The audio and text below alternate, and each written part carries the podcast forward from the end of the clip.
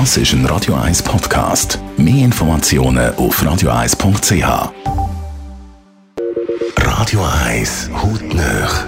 In Zusammenarbeit mit der Dermatologie Klinik Zürich dermatologie-klinik.ch. Die Haut und die Augen ist besonders empfindlich am Macht. Auch manchmal zu arbeiten, zum Beispiel in Form von Augensäcken. Wir haben den Dr. Piotr Michel von der Dermatologie Klinik Zürich gefragt, was in diesen Säcken eigentlich drin ist. Das ist eine spannende Frage, weil viele Leute glauben, das ist eine Ansammlung von Wasser oder von Tränen, was natürlich nicht in der Wirklichkeit ist.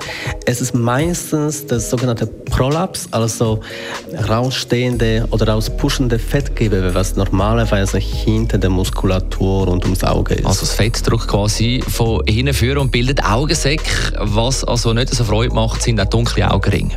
Die dunklen Augenringe, das ist wieder etwas komplett anderes als die Tränensäcke und da geht es eher um Volumenverlust unter der Haut, also rund um die Augen und dadurch auch Abbau von Fettgewebe. Dann wird die Haut durchsichtiger, eingesunkener und dann sehen wir auch die Strukturen, die drunter liegen und die sehen wir meistens aus als blauer oder dunklere Schatten. Es gibt Behandlungsmöglichkeiten natürlich unterschiedliche, also für Augensäcke und auch für Augenringe. Bei Augensäcken meistens muss man das Volumen irgendwie retuschieren und das geht entweder durch Volumenaufbau rund um die Tränensäcke, wenn die äh, Tränensäcke noch wenig ausgeprägt sind und wenn sie stärker ausgeprägt sind, dann meistens ist es eine operative Behandlung. Was macht man bei Augenring?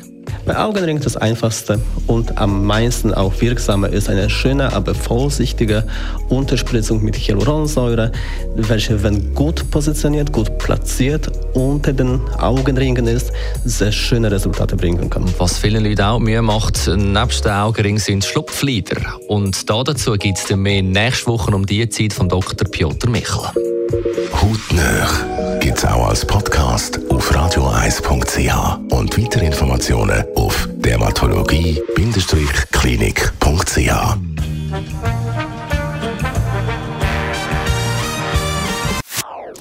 Das ist ein Radio 1 Podcast. Mehr Informationen auf radioeis.ch.